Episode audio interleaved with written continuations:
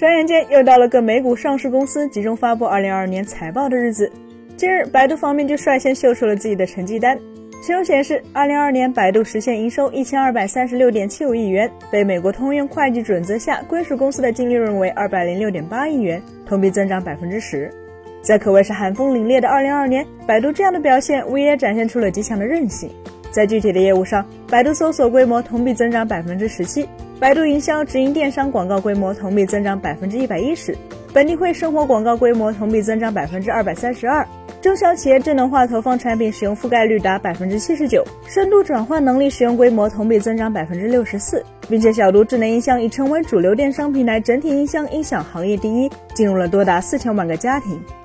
随着全面开放以及随之而来经济复苏的逐渐兑现，百度作为国内数字广告市场的巨头，自然也分到了一块大蛋糕。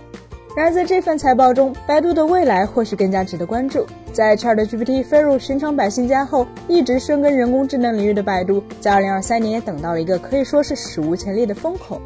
用百度创始人李彦宏的话来说，凭借在 AI 领域的长期投入，百度将抓住即将到来的 AI 拐点，为公司的整个业务组合，从移动生态到智能云、自动驾驶、智能硬件等，开拓全新的机遇。早已压住 AI 的百度，终于等到了开花结果的时候。在过去的十年间，百度几乎可以说是移动互联网浪潮中的失意者。诸如“百度是否已经没落”“百度是不是快要凉了”“同为 BAT，百度的市值为什么比阿里和腾讯差一个量级”诸如这样的言论，在网络中可谓是不绝于耳。甚至百度都快沦为了市值计量单位。但当谷歌退出中国市场之后，作为中文搜索引擎当之无愧的领导者，百度也顺理成章地称霸了国内市场，走上了顺风顺水的道路。内事不绝问百度，更是 PC 互联网时代的一句谚语。在 PC 互联网时代，网络中的信息几乎都存在于自由开放的网页端，而百度通过搜索引擎聚合了内容，也掌握了内容分发的渠道。但问题是，进入移动互联网时代后，智能手机压倒 PC，App 取代了网页，使得网络中的内容被分割在了一个个孤岛化的 App 中。随着搜索引擎的爪牙不再锋利，特别是今日头条、微信公众号以及一众媒体平台的崛起，更是让百度的内容池逐渐枯竭，而这也就成为了百度显露颓势的根本原因。面对困境，百度的解决方案是试图掌握 App 的分发渠道，并用十九亿美元的天价收购了九亿手机助手。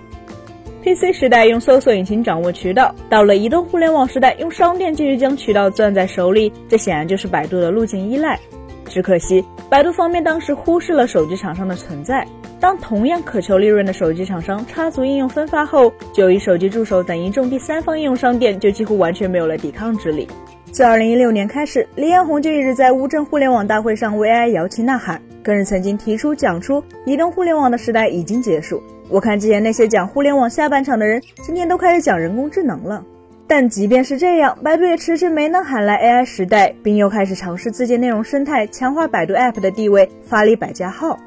只可惜市场并没有给百度机会，抖音和快手的成功也堵塞了百度 App 壮大的路径。空有技术，但缺乏落地场景，这一句话其实就道尽了百度在移动互联网这个周期里落寞的根源。而用户也完全可以不用百度的服务，就能愉快的上网冲浪。可是，在 PC 互联网时代是不可想象的事情。作为谷歌的直接竞争对手，百度可以说是国内互联网企业中屈指可数，在谷歌阿尔法狗名声大噪前就开始探索 AI 相关技术的厂商，也是国内 AI 领域当之无愧的黄埔军校。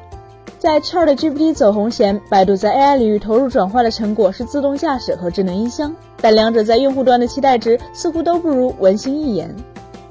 数年前，智能音箱就成为了科技巨头为消费者提供的一个非侵入式、价格低廉、适合首次购买的智能家居产品，还拥有持续更新、也涵盖新设备和服务的能力。只是当时各厂商过高的估计了语音识别、自然语义处理、原厂拾音等人工智能和声学技术进步的速度，使得智能音箱遇到了智能化和主动服务能力都不太够的问题，以至于在过去两年间，智能音箱也陷入了衰退的状态。而自动驾驶的问题就更大了。虽然从技术的角度来说，目前 L 三、L 四级自动驾驶并不存在太多困难，但难题是在合规层面。毕竟自动驾驶如果出了事故，责任算谁的？这个问题一日不解决，自动驾驶的全面商业化几乎就无从谈起。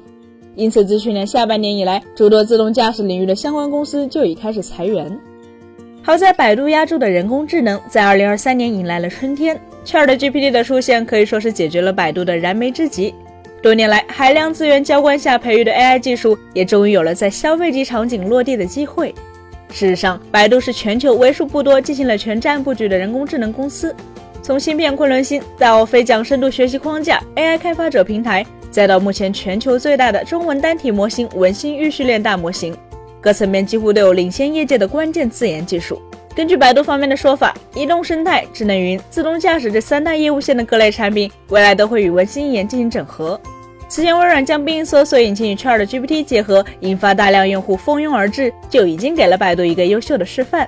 尽管 ChatGPT 确实优秀，但其使用门槛对于国内用户来说并不太友好，以至于在国内市场第一批靠 ChatGPT 挣钱的，并非互联网厂商，而是倒卖 ChatGPT 账号的人。而文心一言的出现，也将会让国内用户能轻松体验到高性能 AI 聊天机器人的魅力。这无疑是时代给予百度的红利。乘上了这一轮 ChatGPT 带来的 AI 浪潮，百度或许真有重回巅峰的可能。本期节目就到这里了，更多精彩大家可以关注我们三生活的官网或全平台同名账号查询更多信息。咱们下期再见，拜拜。